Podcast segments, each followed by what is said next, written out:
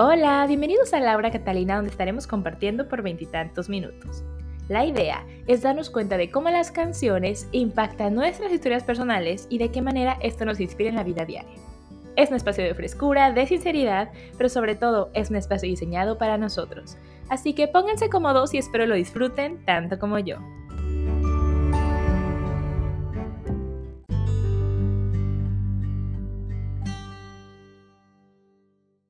Nene, nene, nene, ¿qué vas a hacer cuando seas grande? Hola, ¿cómo están, amigos? Oigan, esa no es la canción, ¿eh? Para nada, pero como que ando con ese mood de nene, nene, nene, ¿qué vas a hacer? Y queda bien, queda bien con la historia que voy a contar el día de hoy, pero no es la canción. ¿Cómo les va? Espero estén súper bien. Eh, aquí yo en viernesito grabando, viernesito lluvioso. No decía que iba a llover, pero pues ya está lloviendo. ¿Qué hago? ¿Qué hago?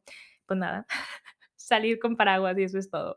Antes de irme a trabajar, grabando podcast me encanta, como que este es mi nuevo horario favorito de grabación. Espero se encuentren súper bien. Yo muy contenta, la verdad. Ayer grabé otro podcast, entonces ando con toda la grabación. Y hoy que me senté en la computadora dije, bueno, ¿y de cuál, qué historia voy a hablar? Y me acuerdo que había pensado y se me habían ocurrido otras. Eh, otra historia que quería hablar porque ya tengo varias ahí, pero dije, oh, ya sé de qué quiero hablar y dije, ¿cuál era la canción? ¿Cuál era la canción? Pero me acordé cuál era la canción que quiero hablar. Y bueno, el día de hoy voy a hablar de un querido eh, niño precioso que yo he ido a cuidar y les voy a contar como toda mi historia que ha sido con él. Eh, ha sido algo muy interesante, fíjense, como introducción, antes de hablar de la canción, yo nunca he sido así de niñera de, ay, niños, ay, me encanta. No, la verdad, no, como que nunca fue lo mío hasta que conocí a Mateo. ¡Ay! Ay, mi chiquito. Pero bueno, entonces eh, les voy a contar un poquito, em, ¿cómo se llama? Bueno, de la canción. La canción de la que vamos a platicar el día de hoy es una canción, de hecho, que sale en un corto de Pixar, se llama Lava. Eh, y la canción me recuerda mucho a él porque yo, no sé, cuando estoy en su casa, bueno, ya eso lo contaré en la parte de la historia, ¿no? O sea, por secciones, por secciones. Entonces, vamos a escuchar la canción. Esa es una canción que sale antes de, ay, me acuerdo la película, no me acuerdo el corto de qué película era, pero bueno, es una canción muy bonita que habla de un volcán que siempre quería encontrar el amor y entonces escuchaba que alguien cantaba bajo el mar y luego sale un volcán y de eso se trata. La canción es muy bonita y pues los invito a que la escuchen. No sé si la ponga en español o en inglés. No, creo que, híjole. Hmm, voy a poner en español, pero también escuchen la versión en inglés. Eh, ahora nos escuchamos.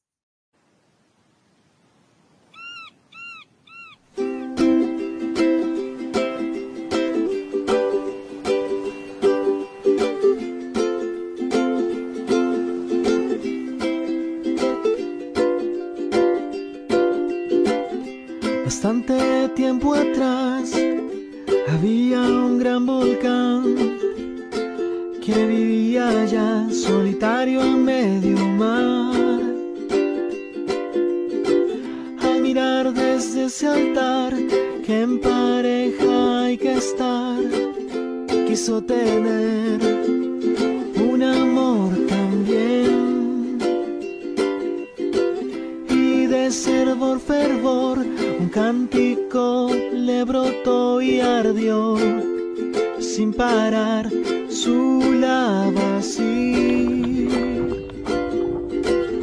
Mi sueño aquí se hará realidad si estás para mí y yo para ti. Mi corazón ruega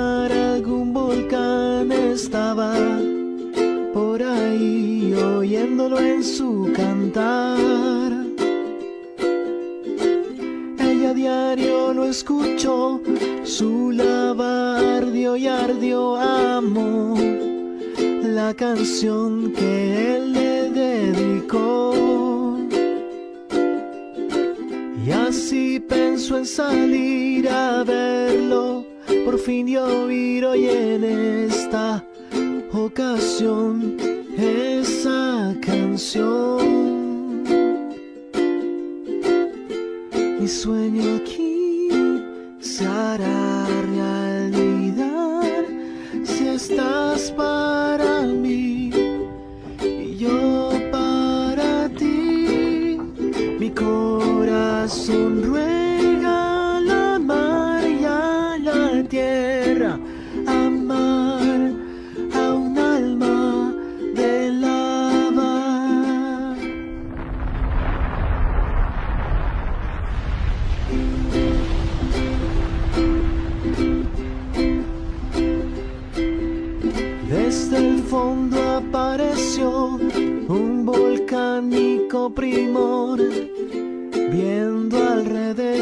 Sin encontrarlo ahí. Estaba sola y quiso él cantarle y hacerse ver, más ya sin la habano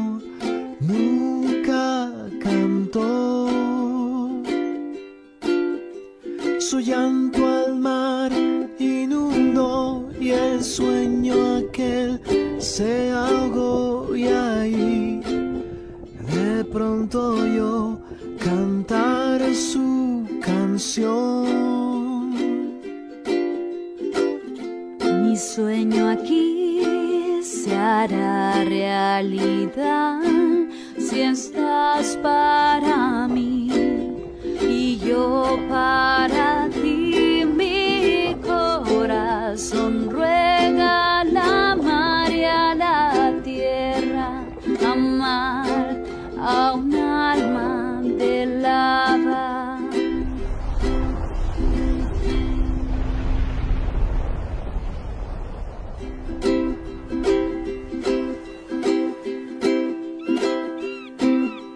Al nivel de este mar felices son en el final, muy mezclada ya su lavar de más. Son un solo corazón que se aloja en nuevo hogar. Si vas a visitar, los oirás cantar. Mi sueño aquí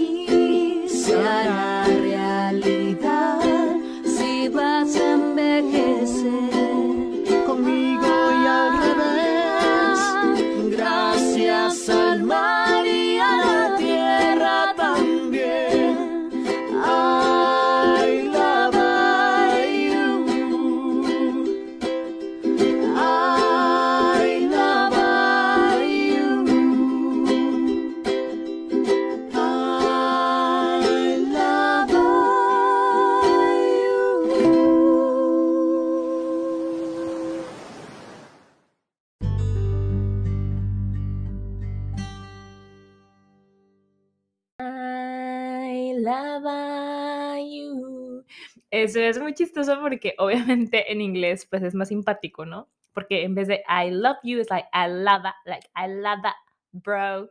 Pero bueno, este, esa es la canción y ya lo contaré en la historia porque me recuerda mucho a este chiquillo. Entonces, déjenles cuento cómo pasa esto. Cuando yo llego con mi ex a Nueva Zelanda, eh, llegamos primero a un Airbnb y después pues queríamos buscar un lugar para vivir. Bueno, él llegó primero a otro y cuando yo llegué estuvimos dos semanas en un Airbnb en el North Shore, para quien conozca, o sea, la ciudad principal, Auckland, se cruza un puente y hay otro mundo para allá arriba que también es súper grande y súper normal. Y bueno, entonces nosotros nos gustaba el área, como que no conoces, entonces no sabes dónde quieres vivir. Y el North Shore se escuchaba como un buen lugar. Y estábamos buscando por ahí. Entonces yo me acuerdo que de hecho yo, viviendo todavía en México, yo estaba buscando lugares en Facebook, en Trade Me, en todos los lugares que se pueden buscar, ¿no? Y me acuerdo que había visto una unidad súper bonita y estaba en un grupo de latinos, una cosa así. Y entonces yo le escribí, le dije, hola, ¿qué tal? Este, mi nombre es Laura, soy de México, me estoy mudando con mi esposo, bla, bla, bla.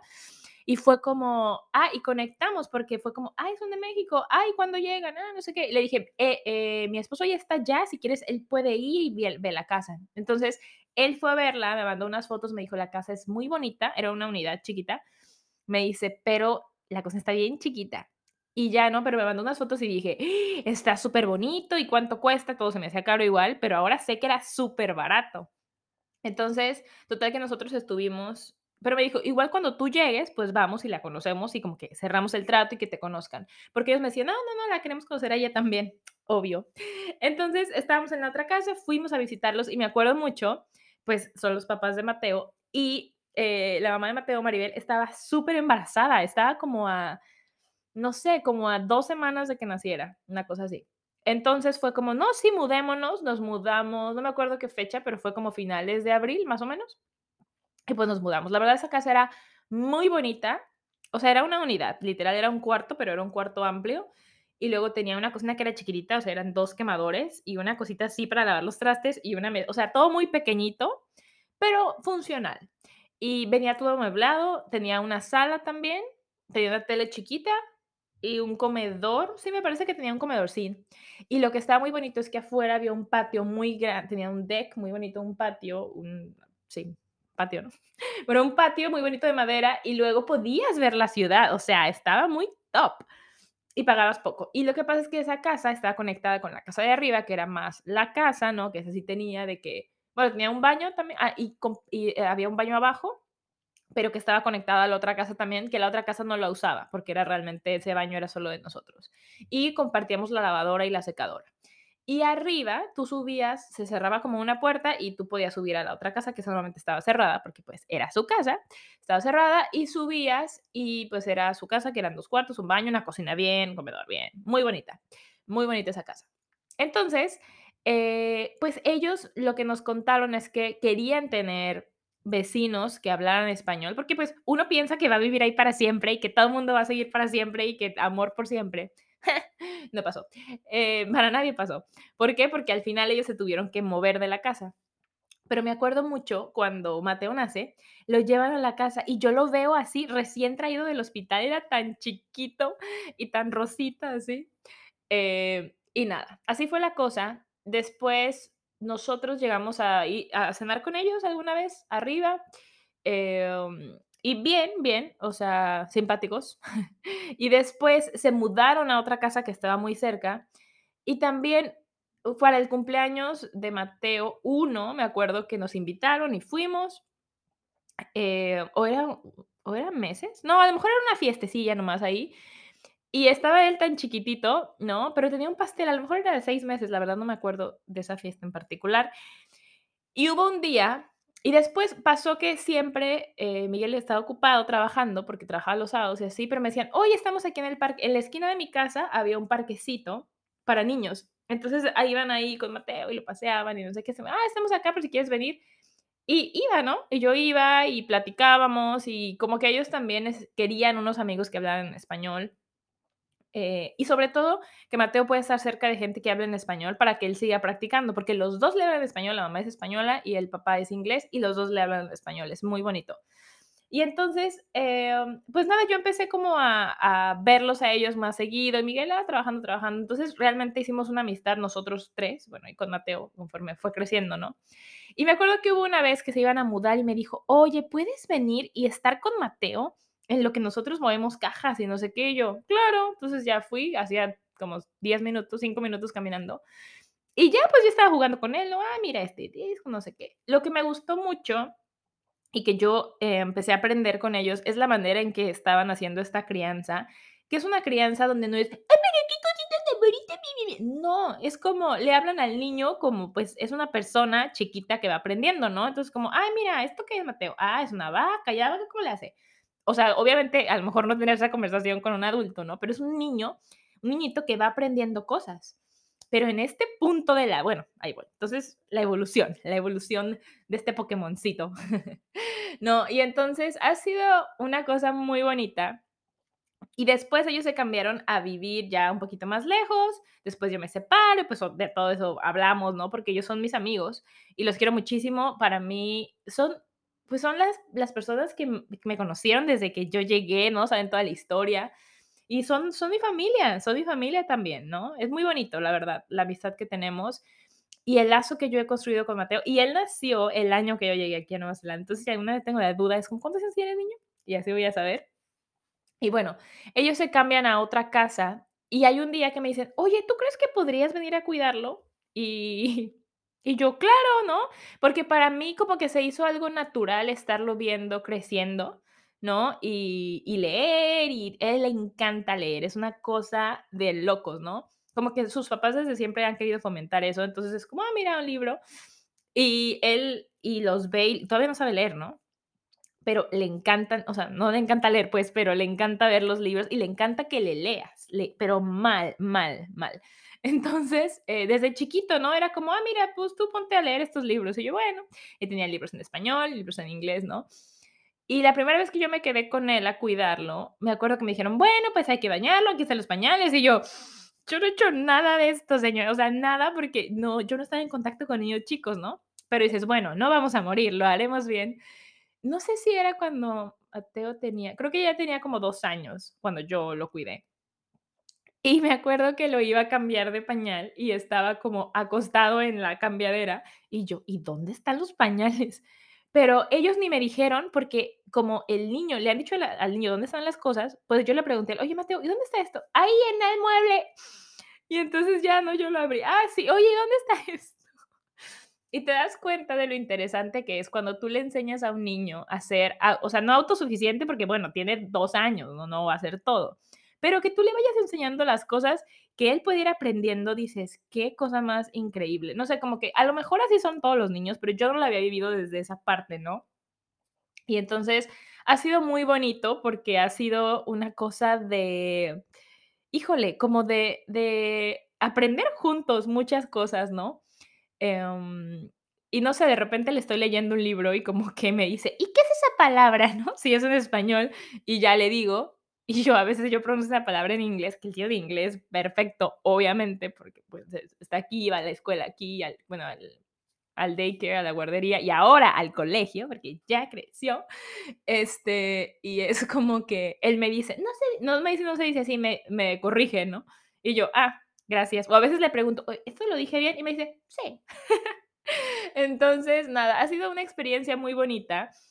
Y yo les quiero contar, o sea, es que, híjole, ha sido tan interesante cómo le enseñan a este niño a que él tome sus propias decisiones. Y yo creo que esta nueva enseñanza que está como en todo el mundo, porque lo he escuchado también de otros, de otras amigas o otra gente que lo comenta, ¿no? O sea, no es algo de la gente que es inglesa o de los españoles, no, es como que la nueva tendencia y me encanta, como de que el niño elija, ¿no? Desde eso que uno ve que están los bebés comiendo un desmadre porque ellos ven que comer y darles la comida y que ellos lo prueben. Y, por ejemplo, sus papás no le dan azúcar, o sea, ellos saben que en la vida real le van a dar nieve y na, na, na, pero dicen, al menos que en la casa, pues, no se haya acostumbrado desde muy chiquito, ¿no? Entonces, él, por ejemplo, dices: "¿Qué qué te gustan?". "Arándanos, almendras", o sea, es como raro, ¿no? ¿Qué diría un niño? Pues, hay nieve, chocolate, ¿no?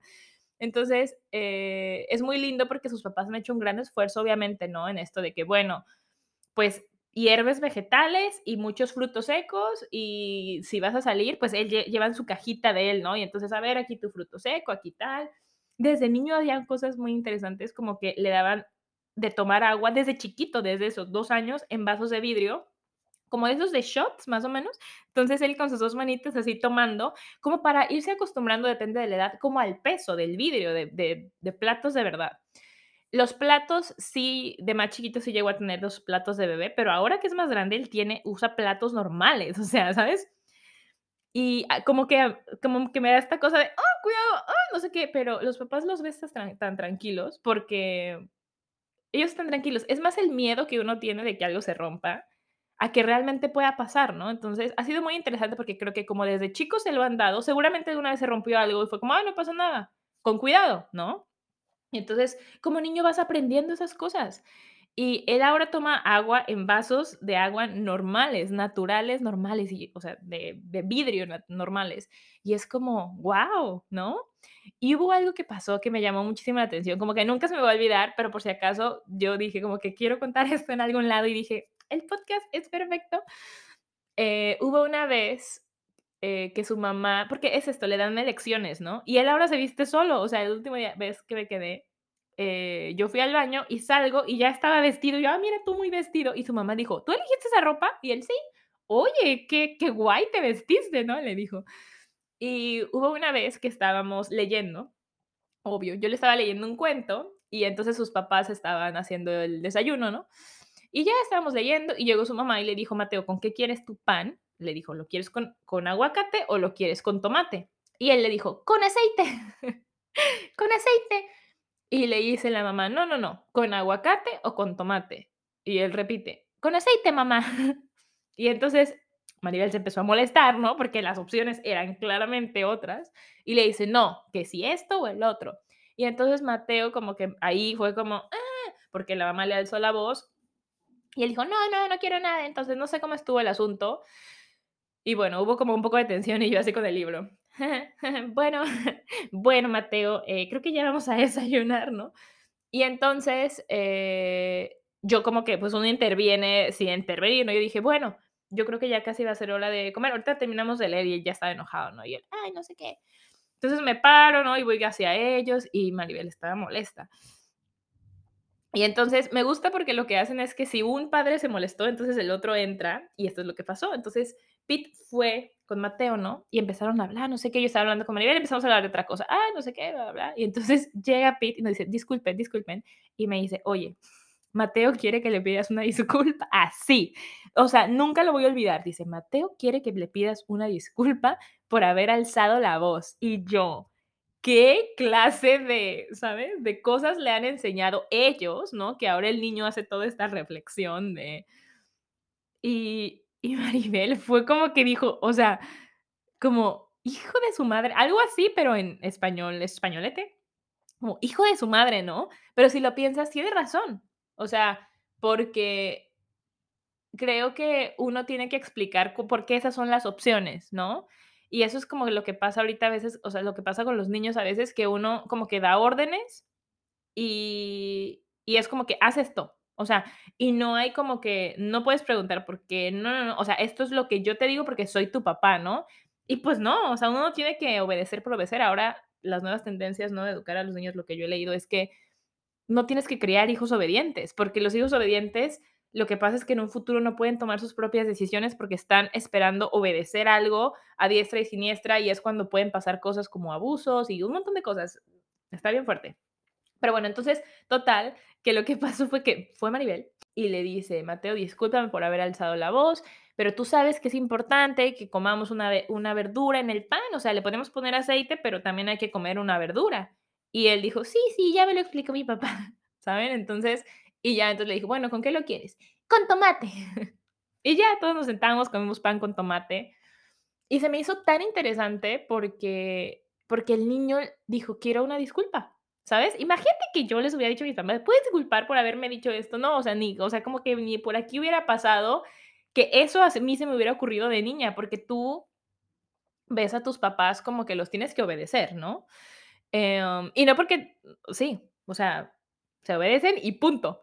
Eh, no como, sino como de manera ciega, pero estamos muy acostumbrados en Latinoamérica en general, creo que hace a que, a que sea así y es muy loco, es muy loco esta nueva manera donde cada quien tiene su voz y tiene su voto y vas cría, eh, sí, sí, sí, criando gente, criando niños, acompañándolos más bien, ¿no? Como en su camino y que ellos vayan tomando sus decisiones y va a haber cosas que no te van a gustar como papá y creo que esa es la línea delgada, ¿no? Entre los que dicen, sí, pero ahora los niños hacen lo que quieren, es muy liberal.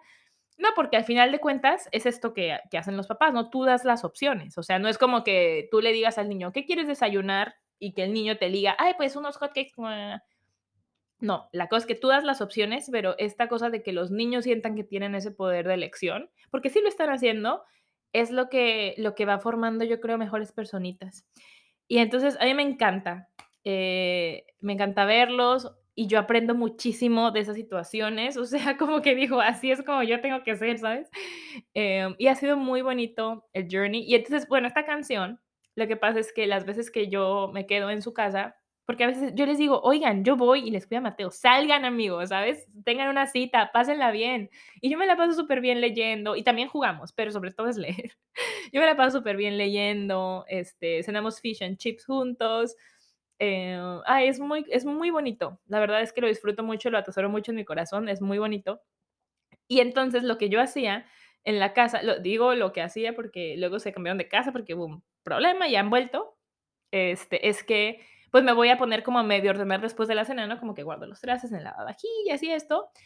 Y entonces, a, él no lo dejan mucho ver la televisión, pero le ponía canciones en la... A veces sí le ponía el video, ups, sí, le ponía el video, pero yo decía, bueno, es en lo que yo termino de hacer esto, ¿no? Entonces son, no sé, 10 minutos.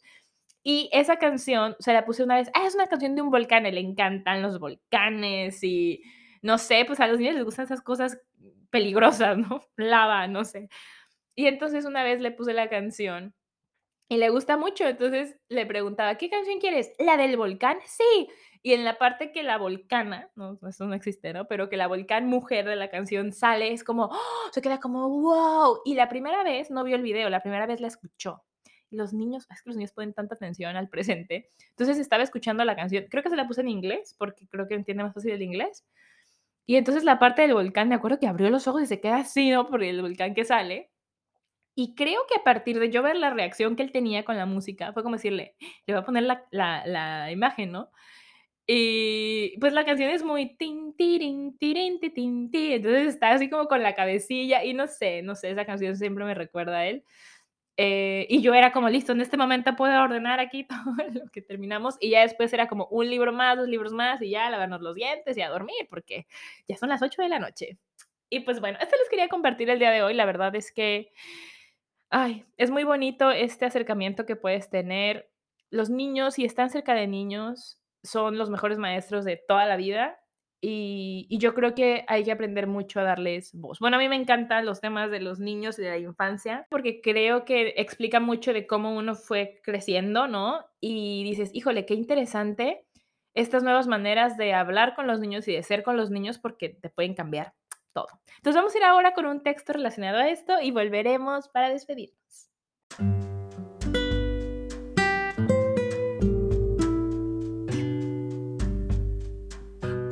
Una vez fuimos niños. Yo me acuerdo de varias cosas, pero curiosamente no olvido un pensamiento que me ha ido pasando a través de los años. Los niños entienden, los niños no son tontos. Me ha quedado claro que los niños entienden cuando algo le preocupa a un adulto, cuando algo no fue correcto, cuando alguien está mintiendo. Creo que hay que hablar a los niños pensando que son personas, chiquitas, pero que entienden. Invitarlos a que tomen pequeñas decisiones, invitarlos a que den su opinión y tomarla en cuenta. Aprender de ellos, que el presente que se nos olvida es el presente que ellos viven intensamente. Agosto 2022, Laura Catalina.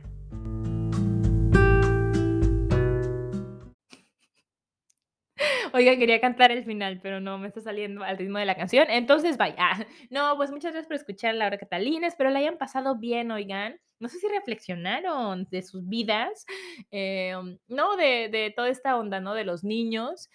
Eh, y justamente ahorita lo que me inspiré, porque lo acabo de escribir así, púmbale, eh, y lo que me inspiré me hizo acordarme de algo que se me hace muy importante, que es validar las emociones, porque lo estaba hablando ayer con, con, un amigo, y es lo muy importante es esto de validar las emociones de los niños, también lo hablé con mi hermana, sigo, eh, porque creo que eso que lo, lo, arrastramos hasta este momento de nuestra vida adulta y seguimos haciendo sus comentarios. Eh, como que un niño te diga, eh, tengo frío, y tú digas, no hace frío, ¿no?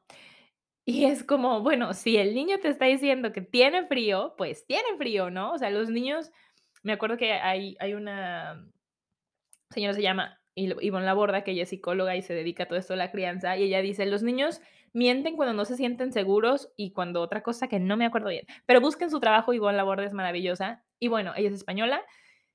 Y, o sea, un niño no tiene por qué mentir de sus emociones, ¿no? Y si tú vas creyéndole al niño desde que es pequeñito, eh, es mucho más fácil, ¿no? Porque no tienen necesidad de mentir, porque si tú los creíste y les validaste, entonces, pues es más sencillo. Entonces, si alguien dice, tengo frío o estoy asustado, ¿no? Me siento así y tú dices, no, no, no, no hace frío o no, no tienes miedo, ¿no? O sea, si ves una araña y yo digo, ay, tengo miedo de la araña y que tú le digas, no, no tengas miedo, es como, o sea, disculpa, excuse me, es mi sentimiento y mi pensamiento, ¿por qué no podría?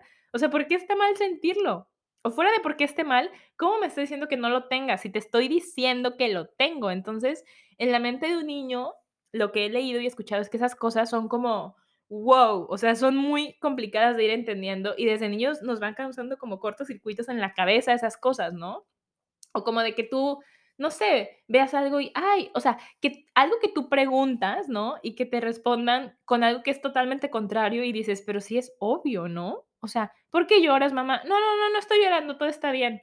Es como, señora, claramente la están viendo llorar, responda, ¿no? O sea, no vas a decirle, sí, es que lo que pasa es que, o sea, no le vas a contar todo el drama, pero le puedes decir, sí, ¿sabes qué? Estoy un poquito triste ahorita. Y está bien estar triste. También tú hay veces que estás triste y, se vale, es un sentimiento normal. Eso de, de validar y normalizar los sentimientos negativos, ¿no? Entre comillas, y, que no te digan que no estás sintiendo algo, ¿no? Por, y es algo que yo como que estoy muy alerta ahora en esta vida de adultez, ¿no? Porque hacemos esos comentarios a veces y se siente muy feo. Porque dices, ¿cómo me vas a decir que no siento algo o que no tengo algo cuando, bueno, no tengo, eh, eso me refiero como tengo frío, tengo hambre, tengo sueño? O sea, si alguien dice, tengo sueño, ay, ¿cómo puedes tener sueño? Es como, a ver, yo tengo sueños y tú no tienes buenísimo, pero no, no desvalides, ¿eso existe? No, no, no valides, no quería decir eso, pero, o sea, valida mi sentimiento. Oye, ah, bueno, si tienes frío, si tienes sueño, ¿qué tal que te duermes un ratito, no? O sea, ¿por qué no contestar así en vez de contestar siempre con, no, no, no, no es así? Y siento que eso, y como lo hablaba con mi amiga Paulina, no es una voz de nosotros, es una voz de estos adultos, ¿no? Con los que fuimos creciendo y, te, y, te, y no te validaban las cosas que uno decía que sentía. Y entonces uno crece todo complicado de siento esto, no lo siento, o sea, no, muy fuerte. Pero bueno, esa es mi invitación. Eh, validen los sentimientos de los niños, pero validémonos a nosotros mismos y a la gente que estamos alrededor, porque somos un montón, ese ya es otro tema, ¿no? Es que amigos, yo para hablar de niños heridos y cosas tengo tela para cortar. Entonces los dejo aquí, los dejo aquí. Este, que tengan un muy bonito día, tarde, noche. Eh, y nos escucharemos en el próximo episodio de Laura Catalina. Un besito, cuídense. Y si tienen niños cerca, quieranlos muchos, cuídenlos muchos, escúchenlos y aprendamos de ellos también a vivir en el presente, porque esos pequeños seres de luz viven el presente. Eso hay que hacer. Ese es mi otro mensaje del texto. Un besito. Adiós. Chao.